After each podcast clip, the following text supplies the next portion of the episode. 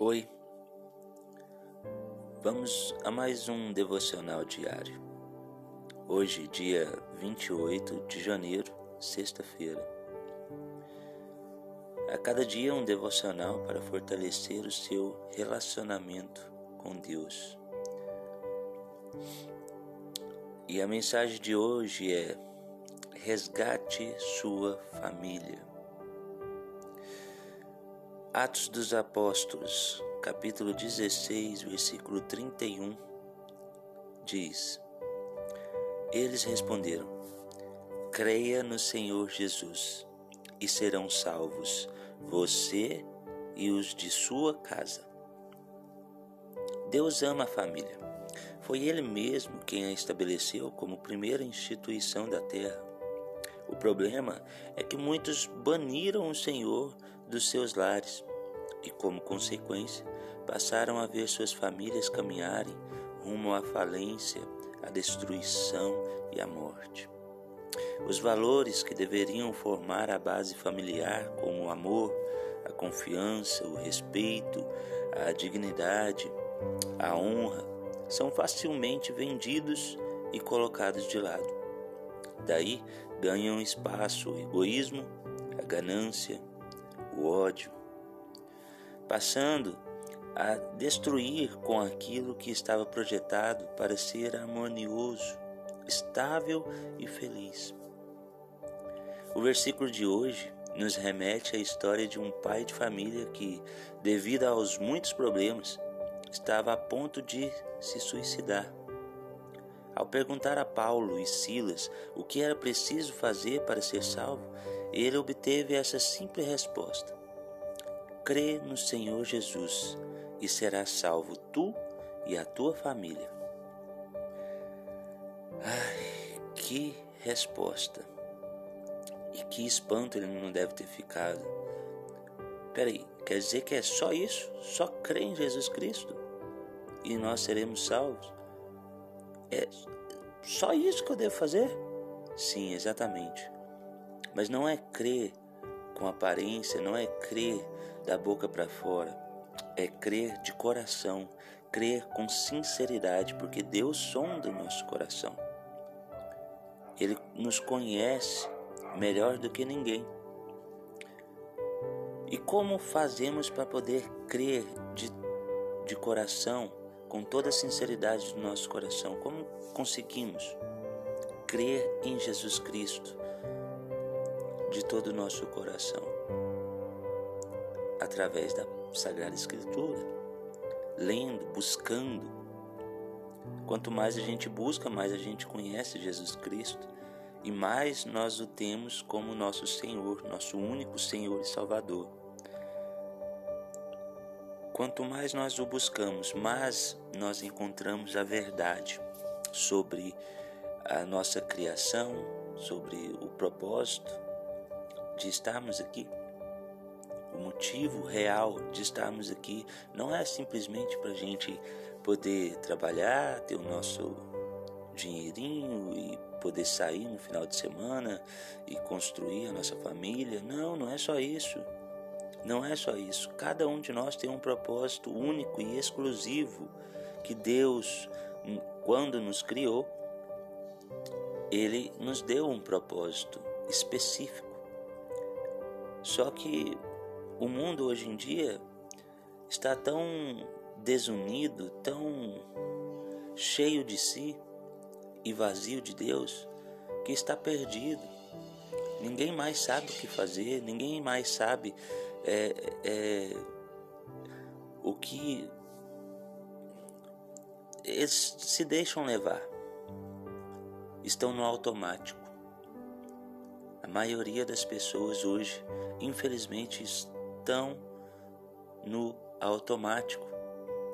Eles não pensam no futuro, não pensam na vida após a morte, que é a vida que importa verdadeiramente, porque essa vida ela vai passar, mas a vida futura, depois da nossa morte, essa é eterna, essa não acaba. Qual é mais importante? Não é óbvio que é a vida vindoura?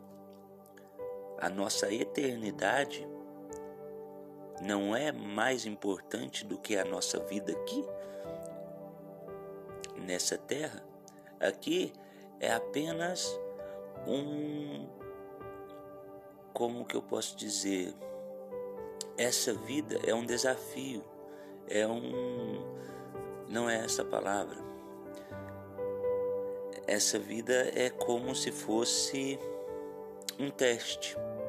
Um teste porque não depende só de Deus, apesar que Deus quer que todos nós sejamos salvos, mas não depende dele essas frases que a gente, frases prontas que a gente ouve, falando, ah, não, deixa na mão de Deus, deixa na mão de Deus. Você já parou para pensar que talvez Deus esteja esperando você resolver? Ah, não, não deu certo, vamos deixar na mão de Deus, ele sabe o que faz. Mas você tem que saber o que você faz. Deus sabe, obviamente que Deus sabe o que ele faz. Mas e você? Você sabe o que você está fazendo? Ou quando as coisas é, é, pioram, você joga a bomba, por assim dizer, nas mãos de Deus. Fala, Deus resolve, Deus que. Não, nós temos que resolver, nós temos que assumir o nosso compromisso com Deus. Deus faz a parte dele, mas e nós estamos fazendo a nossa? Não é o que está escrito aqui?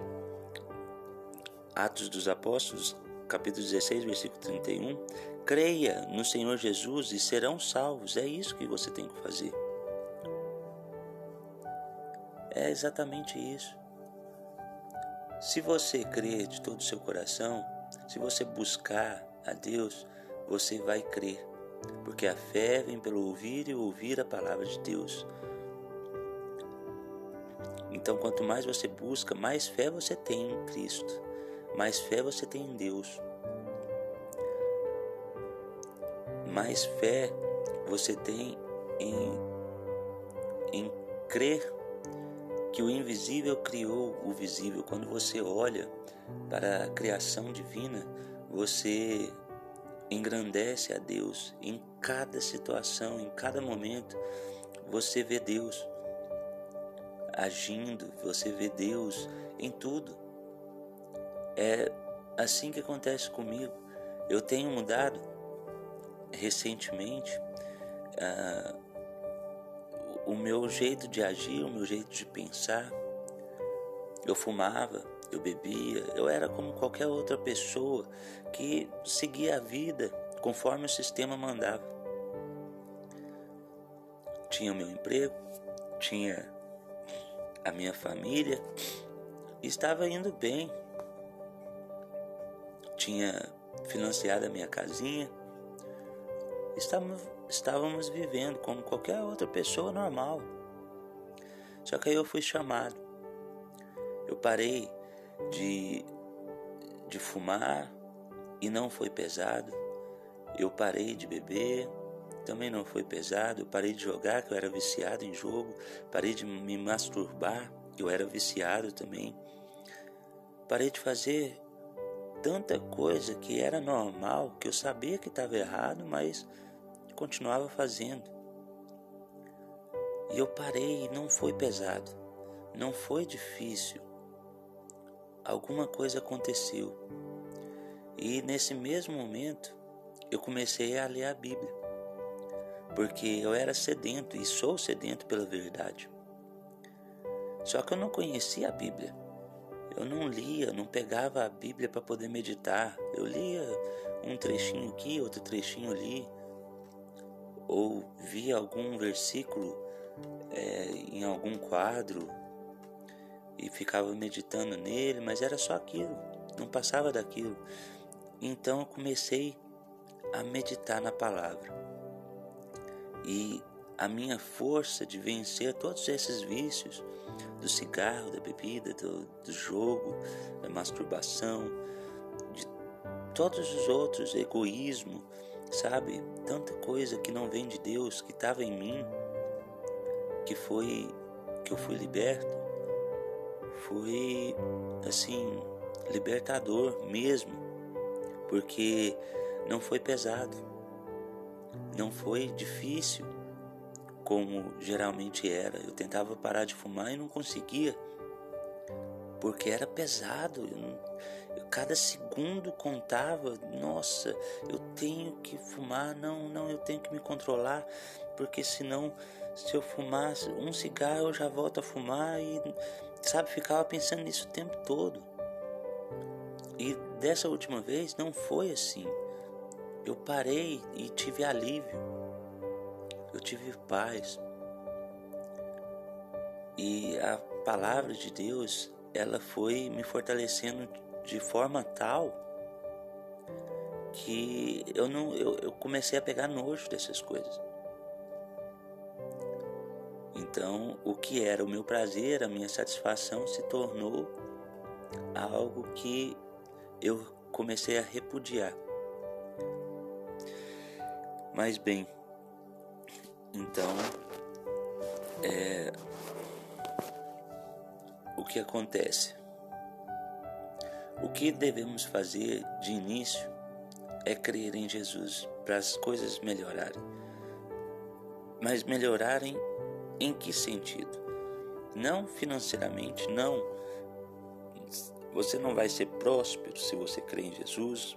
Na verdade, é o contrário. Você tem que negar tudo negar tudo, tudo que for do mundo, tudo.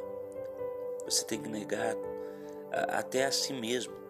Você tem que negar os seus gostos, os seus desejos, a sua sua vontade não faz mais diferença, não é mais importante, não é mais o centro. Agora o centro é a vontade de Deus. Qual é a vontade de Deus? Em meu lugar, o que faria Jesus? É assim, é assim que devemos pensar. E então nós saberemos o que é certo e o que é errado. De fato, o que antes, mesmo sabendo que era errado e a gente continuava fazendo, agora não fazemos mais, porque sabemos que é errado e o nosso amor por Cristo que nos amou primeiro. Então, o nosso amor por Ele nos constrange a ponto de não deixar que a gente faça algo errado. Não é que não pecamos, mas uh, uh, os nossos pecados diminuem, porque nós não damos mais valor às coisas do mundo, e sim para as coisas do alto, para as coisas de Deus. E é Ele próprio que nos fortalece, é o Espírito Santo de Deus que nos consola. Então, nós só temos a ganhar. Vamos lá, vamos orar. Senhor nosso Deus e Pai, cuida da minha família. Nos ajude a vencer todos os problemas que têm nos afastado no dia a dia transforma e conserta aquilo que foi quebrado pelas brigas, pelas discussões, pelos problemas, decepções que tivemos. Cura, Senhor, as feridas que causamos uns nos outros. Eu creio em Ti, Senhor, meu Deus, eu creio somente no Senhor. O Senhor é o meu rochedo, a minha salvação. Não há outro, meu Pai senão o Senhor na minha vida. Salva a minha vida e a minha família. Salva, meu Deus, os meus filhos, a minha esposa, a minha mãe, o meu pai. Salva todos que estão ouvindo essa oração nesse momento. Toca no coração deles para que eles possam, Senhor, é, é, germinar a semente que já foi plantada no coração deles e que essa semente esteja enraizada numa, num solo fértil, num solo, meu Deus, que vai produzir bons frutos, porque nós conhecemos a árvore pelos frutos que ela dá. É assim que devemos julgar as pessoas. Tem pessoas que dizem que não devemos julgar, mas devemos julgar sim não pela aparência, mas sim pela reta justiça. Então, meu Deus, entra na minha casa, transforma as nossas vidas. Em nome de Jesus eu peço e te agradeço. Amém e amém.